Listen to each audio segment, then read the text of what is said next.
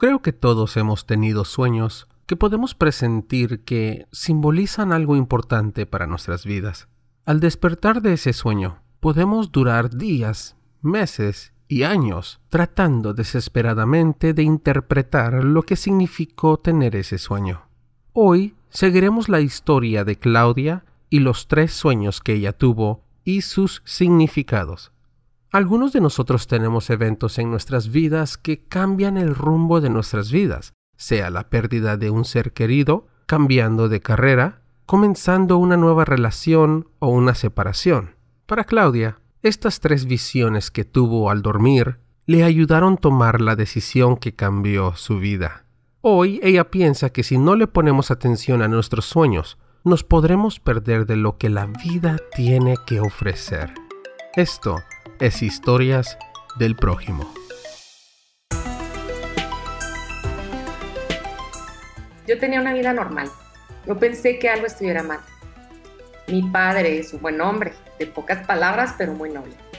Mi madre tiene un fuerte carácter, pero es la que más se sacrifica por el hogar. Tengo dos hermanos menores, uno de 16 años y otro de 19. Yo tengo 24. La familia de Claudia comenzó a asistir a la iglesia cuando Claudia tenía nueve años. Ella, siendo un poco tímida, le costó hacer amistades en la iglesia pequeña con solo 45 miembros, eso incluía a los 15 niños de la iglesia. Su vida cambió mucho porque la mamá decidió entregarse al servicio de Dios y se dedicó a ser la cocinera oficial de la iglesia. Aunque la mamá siempre ha sido una mujer de mucha estructura y reglas, se convirtió aún más estricta y agresiva con sus hijos. Un día Claudia observó a su madre quitando la foto principal de la familia que se ubicaba en la sala para poner un cuadro grande que decía Yo y mi casa serviremos a Jehová. La madre les habló a sus hijos diciéndoles que ahora las cosas iban a cambiar, que si querían la bendición de Dios, tenían que representar lo que es una verdadera familia cristiana. Rápidamente después de unirse a la iglesia, Claudia perdió su colección de muñecas y su colección de música por causa de Cristo. Perdió su ropa preferida y comenzó a tener que vestirse con ropa adecuada para una cristiana. Tuvo que abandonar sus amistades, no podía ver ninguno de sus programas favoritos en la televisión y muchas de sus películas y videojuegos fueron echados a la basura. Se implementaron nuevas costumbres, como por ejemplo despertaban a las 5 de la mañana para tener una oración con la familia, pero eso causaba que ella llegara desvelada a la escuela. La forzaban a memorizarse versículos de la Biblia y la obligaron a participar en todas las actividades de los niños en la iglesia. Por lo más vergonzoso que fueran esas actividades y cantos especiales enfrente en el altar, la mamá les decía que a Dios le gusta verlos hacer todo eso. Yo pensé que era porque yo estaba creciendo que las cosas se empezaron a sentir diferentes. Pensé que el distanciamiento con mi familia era parte de ir madurando. Ya mi madre no hablaba con nosotros, aún las comidas cambiaron. Antes ella cocinaba platos bien ricos, ahora solo preparaba platos rápidos de comida fría. Pero a mí no me importó porque significaba que podía guardar la comida y comer más tarde. Claudia inconscientemente presentía que se estaba perdiendo la esencia de ser una buena familia. Ella vio que muchas cosas estaban cambiando en su vida, por ejemplo en la escuela, con su familia, con su cuerpo y con sus amistades. Pero lo que no entendía era saber cuál era la razón de todos estos cambios. Mi madre me prohibió juntarme con mis amigas de la escuela porque el pastor le dijo que solamente podíamos hablar con otros cristianos. Y se me hacía muy vergonzoso preguntarles a otras niñas si eran cristianas. Así que mejor dejé de buscar amigas. Mi madre nos leía las escrituras de la Biblia y ahora que lo recuerdo, lo único que aprendí fue que todas las cosas malas que me pasaban eran por mi culpa de alguna manera.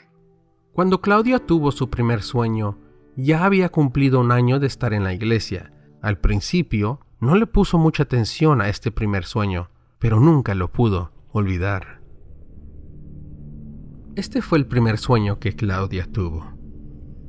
Claudia es una guardia de prisión y está encargada de cuidar a una sola prisionera. La prisionera le dice a Claudia que no entiende por qué está encarcelada. Ella es inocente, que ella estaba con su familia un día, y despertó allí en la cárcel. No sabe qué delito cometió para que esté condenada de esta manera. Claudia le creyó, pero no había nada que ella podía hacer. Lo único que ella podía hacer fue traerle comida nutritiva en secreto, escondiéndolo de los otros guardias. La prisionera era joven, con ojos inocentes, como de una niña de nueve años. Claudia, por alguna razón, se sintió responsable del bienestar de esta prisionera porque nadie la visitaba, nadie le daba de comer, nadie le hablaba.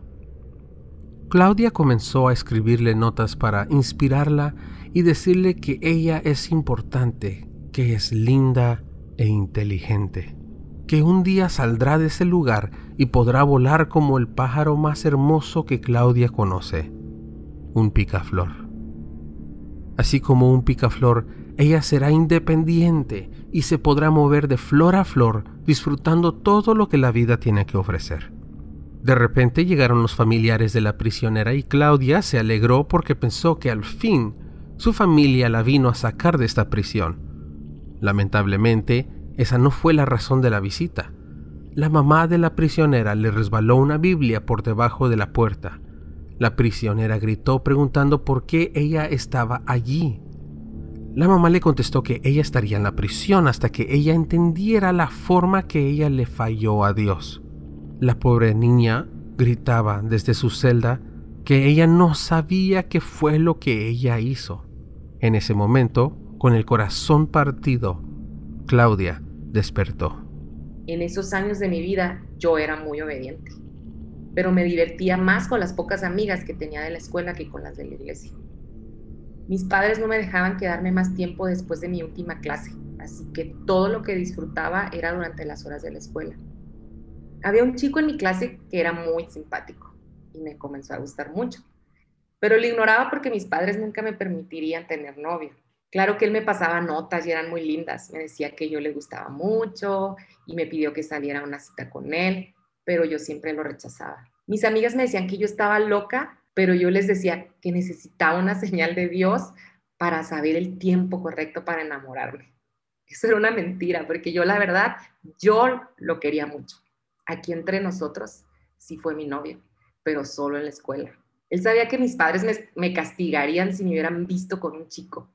Él me entendió y aguantó bastante, todo lo que pudo, pero al final la relación no funcionó me dolió mucho, pero sé que algún día Dios tiene a alguien para mí. Cuando Claudia cumplió 17 años, enfrentó nuevos problemas. Ella quería estudiar psicología.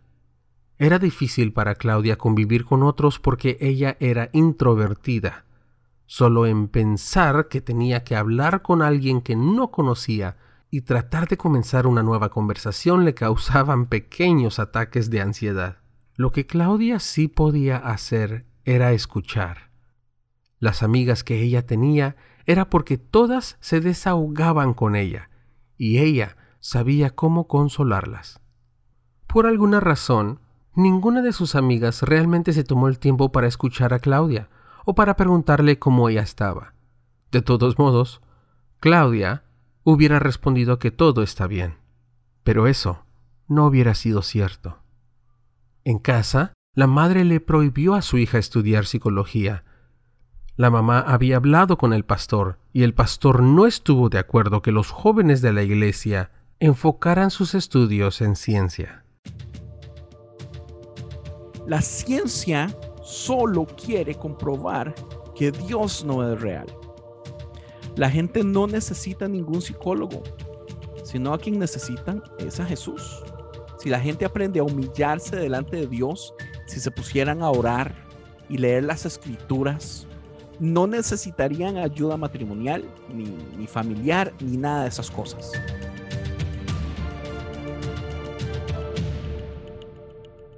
El pastor de Claudia no da consejería matrimonial porque piensa que si la familia simplemente pone a Jesús en el centro del hogar, todos los problemas se arreglan solos con la madre de Claudia prohibiéndole a su hija que estudie psicología y sin el respaldo del pastor y el papá de Claudia con una opinión ausente, Claudia se sentía sola.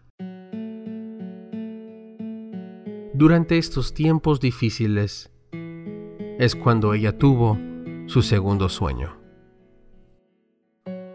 Recuerdo estar caminando a la orilla de un lago grande, cuando de repente vi que en el centro del lago una persona se estaba ahogando. No sé de dónde salió, pero encontré un barco pequeño, tan pequeño que el motor no daba más que tal vez unos 20 kilómetros por hora. A esta velocidad sé que no iba a llegar a tiempo para salvar a esta persona, pero no me quise rendir. Aunque estuviera agonizando, yo me iba a meter al agua para sacarlo. Mientras ansiosamente navegaba el barco, pude notar que esta persona era una mujer y que le estaba costando bastante salir del agua para respirar, al punto en el que solo las puntas de las manos salpicaban agua sobre ella. Con un clavado entré al lago y nadé lo más rápido que pude para agarrarla de las manos, pero en la oscuridad de las aguas no encontraba sus manos. Subí a tomar aire una vez más y volví a bajar con la esperanza de sentir el cuerpo de esta mujer, cuando de repente Sentí su mano apretar la mía y fue cuando desperté.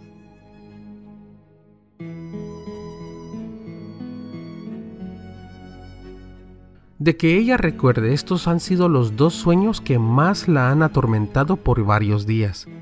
Esta vez no pudo ignorar el sueño y constantemente se preguntaba lo que esto podría significar.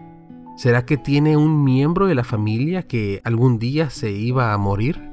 Tal vez un día la iglesia tendría un accidente en el lago donde hacen los bautismos.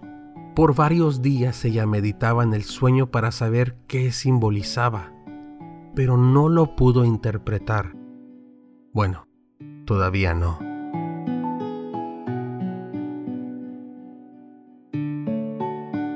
Hasta este momento hemos visto lo que Claudia tiene que enfrentar en la escuela y en su hogar, pero ahora veremos lo que tiene que aguantar en la iglesia. La iglesia tiene una gran influencia sobre la vida de Claudia. Los días de servicio eran martes, noche de oración, jueves, servicio general, viernes, servicio y vigilia a las 9 de la noche hasta la 1 de la mañana, los sábados, servicios de milagros, y los domingos, evangelización a las 9 de la mañana hasta las 12 de la tarde, Después un descanso antes del servicio evangelístico a las 6 de la tarde. En cada uno de los servicios ella tenía que estar ayudándole a su mamá recogiendo y limpiando los sartenes de la comida. Sus hermanos tenían más libertad, pero como ella es mujer, tenía que estar a la par de su mamá sirviendo comida y limpiando, porque eso es lo que la mamá esperaba de ella. Con todo ese tiempo invertido en el gran ministerio de la cocina, Claudia pudo obtener la gran dicha de que los ojos del hijo creído del pastor cayeran sobre ella. Toda la iglesia le molestaban diciéndole que ellos serían una linda pareja. ¿Por qué? Porque ella era tan servicial y sería perfecta como esposa de un futuro pastor. Aún los pastores le llamaban nuera. Y todo esto impacientaba a Claudia.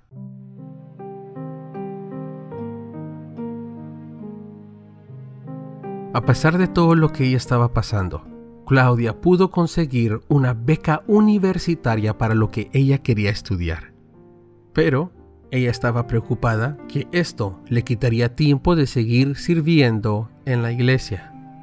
Ella le compartió a su mamá que estaba muy interesada en seguir estudiando en la universidad, pero significaba que tendría que dejar de ayudarle a su mamá en la iglesia. La mamá no estaba contenta con estos pensamientos de su hija y tuvieron una discusión. Claudia no pudo creer lo que su mamá le decía, así que cogió su teléfono y pudo grabar lo último que su mamá le dijo. Prefiero tener una hija fiel en la obra del Señor que una hija estudiada, pero lejos de los caminos de Dios. Esto complica las cosas porque para Claudia era obvio que para seguir estudiando no podría seguir viviendo con su familia. Ella pensó, esta beca es mi boleto para escaparme de todo esto. Pero ella nunca tuviera la valentía para abandonar a su familia. Pasaron muchas noches y Claudia no podía dormir. Las dos decisiones tenían un fin terrible. Solo tenía que escoger el menos catastrófico Ella piensa que no podría enfocarse en sus estudios sabiendo que lastimó a su familia con su decisión. Yo aún estaba indecisa en mi decisión y todavía no le decía a nadie que tenía la beca. Fue cuando tuve el sueño que cambió mi vida. Yo estaba sola arriba de un puente donde pasa un tren pequeño por debajo. Miré hacia abajo y pude ver a cinco personas atadas a la villa del tren. Rápidamente volví a ver al otro lado del puente y justamente pude ver que un tren venía en camino y dentro de pocos segundos el tren iba a atropellar a esas personas. No me daba tiempo de bajar y tratar de mover a esas personas. El tren ya estaba a punto de pasar debajo del puente. Justamente en ese momento apareció mi pastor y dijo, Mira, si te avientas enfrente del tren, estarías salvando a cinco personas. No creo que pueda explicarte lo importante que es para Dios eso, es, como tu llamado. Esas personas son necesarias para la obra de Dios. Y si tú haces eso, Él estaría extremadamente orgulloso de ti. Me dio tanto coraje que esta fuera la oferta del pastor, pero a la misma vez, yo no quiero que estas cinco personas se mueran. Entonces yo de loca comencé a considerar la oferta del pastor. Pero luego sucedió lo que nunca en mi vida voy a olvidar. Mi madre también apareció y me ordenó que le hiciera caso al pastor. Esto realmente me dolió. Vi que ni a mi madre le pesó sacrificar a su propia hija por las palabras del pastor. Estaba a punto de gritarle de regreso a mi madre cuando sentí las manos del pastor en mis hombros y después las manos de mi mamá empujándome hacia la orilla del puente. Yo grité por auxilio, pero no había nadie más. Traté de librarme a mordidas y a golpes, pero ellos no sentían mis golpes. De pronto mis pies no encontraban el piso y sentí mi cuerpo caer. Mientras iba cayendo, mi coraje se convirtió en tristeza por la traición de las personas que más respetaba. Estando en ese momento con mis sentimientos encontrados, desperté asustada. Qué triste, ¿no? Claudia despertó triste, con un nudo en la garganta por la traición de su mamá, pero rápidamente cambió su tristeza en coraje y entendió claramente lo que este sueño significaba. Quedé tirada en el suelo pensando en lo que había soñado y recuerdo decir en voz alta, a la chingada, no, yo no me voy a sacrificar por nadie, me voy a estudiar y haré mi propia vida yo entiendo a los pastores y sé que ellos quieren ayudar a las personas y que Dios hace grandes cosas, pero no voy a echar a perder mi vida por satisfacer a otros. Yo creo que Dios quiere algo mejor para mí y por eso me dio estos sueños, para ver lo que yo tenía que hacer. Desde ese momento, su vida cambió. El día de hoy Claudia tiene una buena relación con su familia Vive a una hora de distancia de sus padres trabajando con el título que ella pudo obtener.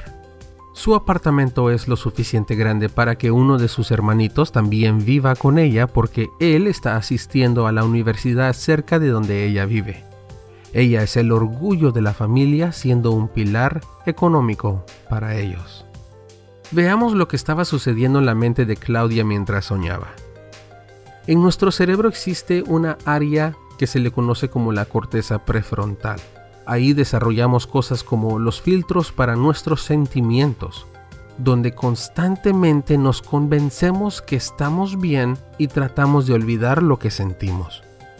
Cuando dormimos, la corteza prefrontal se apaga y la amígdala tiene acceso a comunicarse con tu lado inconsciente sin filtros.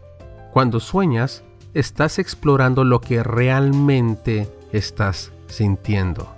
Claudia tuvo la gran revelación que la niña que estaba encarcelada y también la mujer que se estaba ahogando era ella misma.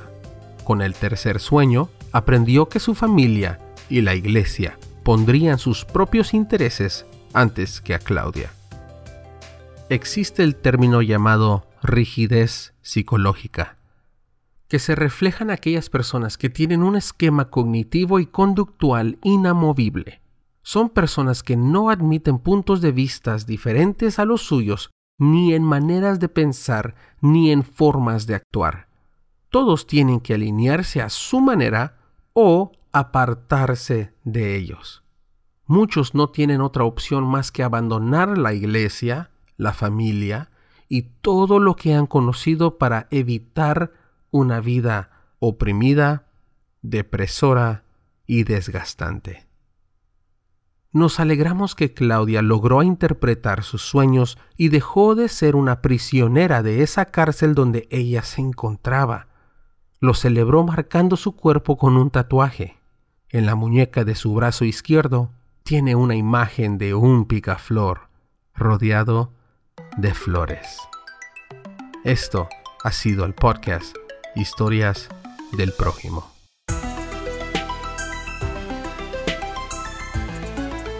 Quiero agradecerle a Cintia que nos regaló la voz para traerle vida al personaje de Claudia. También quiero agradecerle a Andrés Marín que tiene varios podcasts. Aquí está la lista Conciencia, Todo es Gris, dice así. A Séptimo Arte, creo que se pronuncia así. A Sinergia Random.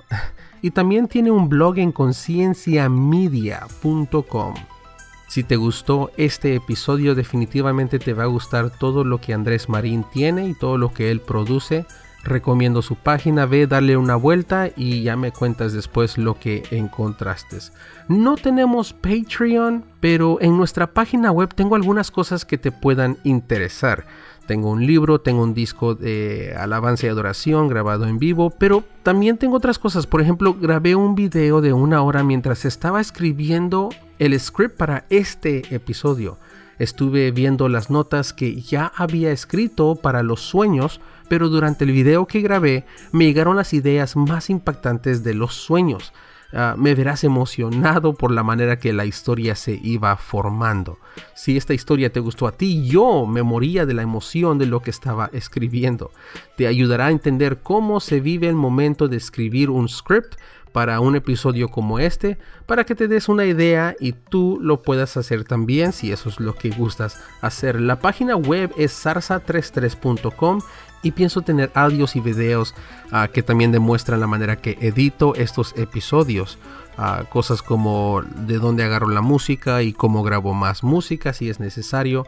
Todos estos videos y audios pienso tenerlos solo por un dólar si es que te interesan. Es algo muy pequeño, pero solamente es si quieres apoyar. Ahí está disponible en nuestra página sarsa33.com. Encuéntranos en nuestras redes de Instagram bajo sarsa33 o en TikTok somos sarsa33 podcast. Rápidamente, nomás en Latin Podcast Awards, ahí fuimos nominados como uno de los mejores podcasts en el tema de crianza, así que si tienes hijo, eres padre o madre de familia, recomiendo ese podcast que se llama Sarsa 33 que es básicamente nuestro podcast principal. Yo soy Isaac Mendoza y esto fue el podcast Historias del Prójimo.